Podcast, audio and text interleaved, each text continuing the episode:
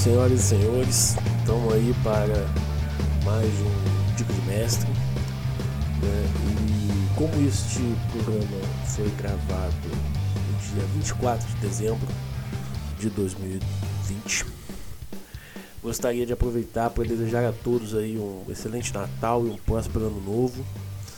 E se você está escutando isso no futuro, espero que este que este ano que você está tendo seja, tenha sido melhor do que 2020. Porque puta que me pariu, viu? O aninho. Só não falo que não dá para piorar, porque né, sempre dá para piorar. Mas espero aí que não seja o caso do ano que você está tendo. E o tema de hoje é: se for possível, utilize os livros em inglês. Este tema é um pouco delicado.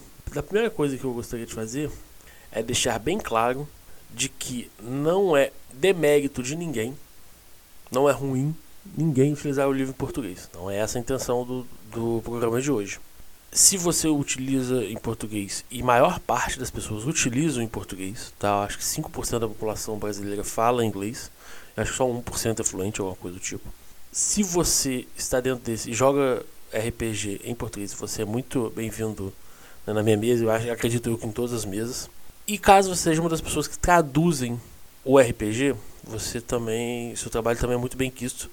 É muito importante para toda a comunidade do RPG do Brasil, seja empresas que fazem isso visando lucro, como pessoas fazem isso sem fins lucrativos, um pouquíssimo fim lucrativo envolvido, tá? Então não é a intenção diminuir essas pessoas, muito pelo contrário. Mas eu vou expor aqui um caso, né, que esse caso já aconteceu diversas vezes em diversos aspectos diferentes. Mas como esse foi o primeiro que eu me recordo, foi a partir dele que eu parei de utilizar as coisas em português, eu vou utilizá-lo para exemplificar. Eu estava jogando a saudosa terceira edição e eu estava jogando com um cavaleiro. Cavaleiro é a Prestige Class da terceira edição. Caso você desse dano utilizando lança, você dava três vezes o dano. Não recordo exatamente isso, mas é essa a ideia. E aí, beleza, estou jogando cavaleiro, então aí meu amigo chegou, pô, isso tá errado, isso não é possível, cara. E aí ele pegou o livro dele que é em inglês.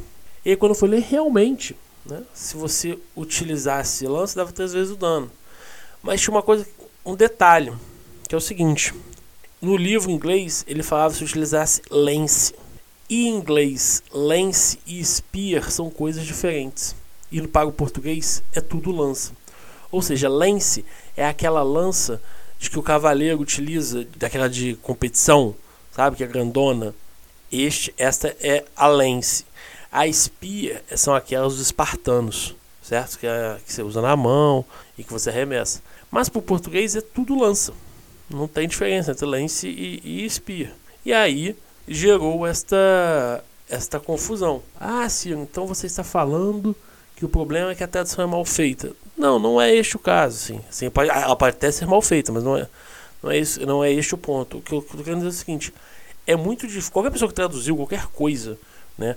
É, sabe que a tradução é, um, é, uma tarefa muito, muito ingrata. Por quê?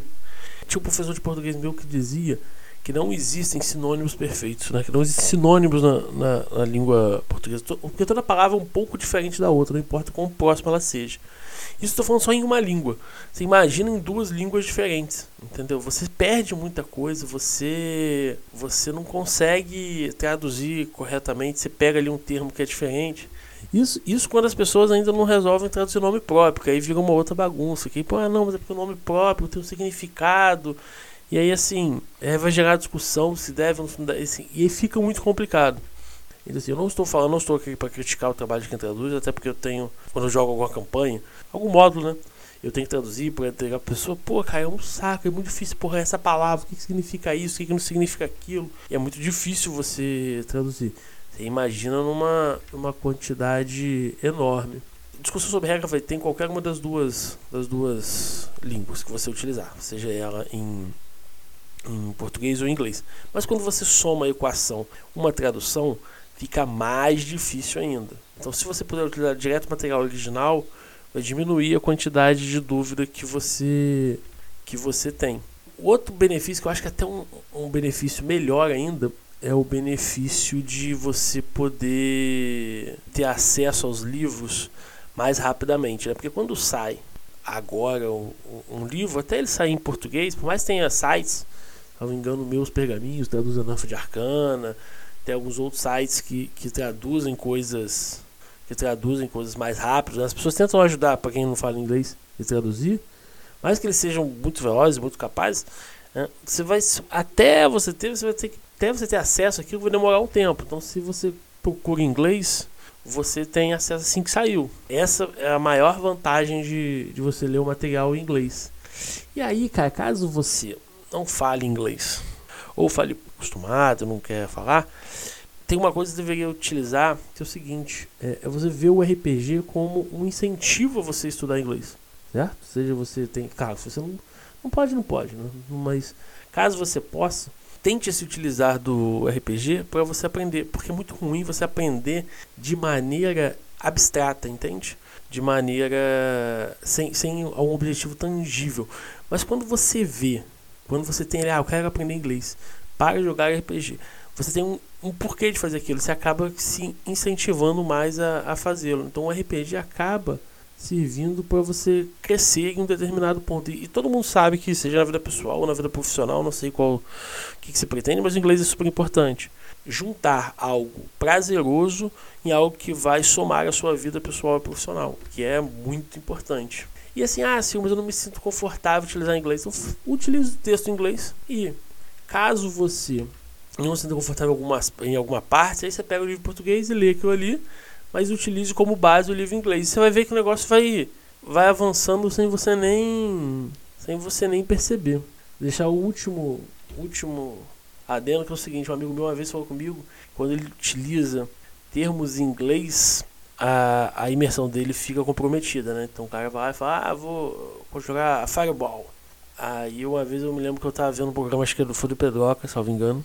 E ele falou uma coisa que é o seguinte: é, sempre que você escutar alguém falando alguma coisa em inglês, interprete é como se fosse em élfico. Então, se for, o cara falar, ah, vou conjurar Fireball.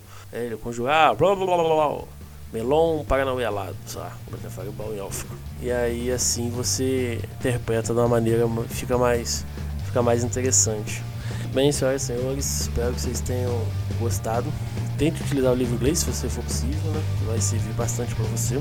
E eu acho que só tem uma coisa que, que ninguém deveria fazer, independente se joga com livro inglês ou em, ou em português, que é chamar Neverwinter de Neve Nunca. Né? Então, essa está liberada.